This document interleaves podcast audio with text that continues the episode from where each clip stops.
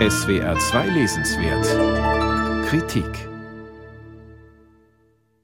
Wer an eine Insel wie Mayotte im Indischen Ozean denkt, denkt sicher erst einmal an ein idyllisches Paradies mit Lagunen und Palmen. Doch die Realität auf Mayotte sieht anders aus. Denn die Insel ist ein französisches Überseedepartement und daher seit Jahren eine Anlaufstelle für illegale Flüchtlinge aus den benachbarten Ländern. Diese Flüchtlinge riskieren ihr Leben bei der Überfahrt in kleinen wackeligen Booten und hoffen auf ein besseres Leben, wenn nicht für sich selbst, so wenigstens für ihre Kinder, die sie dort entweder zur Welt bringen oder alleine zurücklassen. Von dieser hierzulande fast unbekannten Wirklichkeit auf Mayotte handelt auch der Roman Das grüne Auge von Natascha Apanar. Schauplatz ist Mamoudzou, die Hauptstadt der Insel. Dort taucht eines Tages in der Notaufnahme eines Krankenhauses eine junge Frau auf, die selbst noch minderjährig ist. Auch sie ist auf die Insel geflohen, zusammen mit ihrem neugeborenen Sohn. Doch den will sie nicht behalten.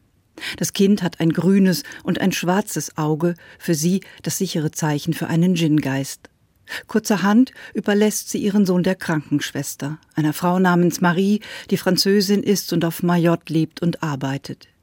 Für Marie ist das Baby ein Geschenk des Himmels. Jahre schon ist sie kinderlos, ihr Mann hat sie deshalb verlassen. Unter der Bedingung, dass er das fremde Kind als seines anerkennt, willigt sie nun in die von ihm lang ersehnte Scheidung ein. Fortan nennt Marie den jungen Mäuse, zieht ihn alleine groß und das als Franzosen. Das geht gut, bis Mäuse als Jugendlicher wissen will, woher er, das dunkelhäutige Kind einer weißen Mutter, wirklich kommt.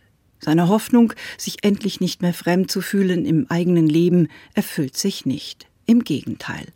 Als dann auch noch Marie plötzlich stirbt, ist er mit gerade einmal 14 Jahren auf sich allein gestellt und sein Schicksal besiegelt.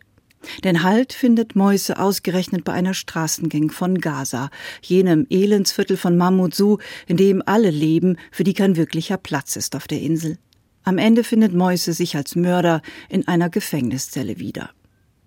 Natascha Apanar erzählt somit eine bewegende Geschichte, die nicht zuletzt von kindlicher Vereinsamung, erzwungener Wurzellosigkeit und der verzweifelten Suche nach der eigenen Identität handelt.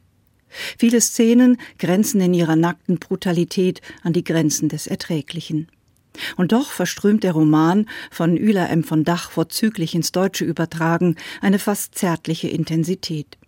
Das liegt zum einen an der Sprache, die das Poetische nicht scheut, ohne die Grausamkeit zu verleugnen, der alle Figuren ausgesetzt und unterworfen sind. Zugleich besticht der Roman durch seine Form. Apanar erzählt Moises Geschichte, die schicksalhaft für die Verlorenheit aller geflüchteten Minderjährigen steht, als fünfstimmigen inneren Monolog. Zu Wort kommen neben Mäuse und Marie auch Bruce, Mäuses späteres Opfer, sowie ein Polizist und ein französischer Entwicklungshelfer. Sie alle sind in Mäuses Mord verwickelt. Sie alle aber sind auf ihre Weise ebenfalls entwurzelt und verloren und erweisen sich als Opfer einer strukturellen Gewalt, die größer ist als sie selbst.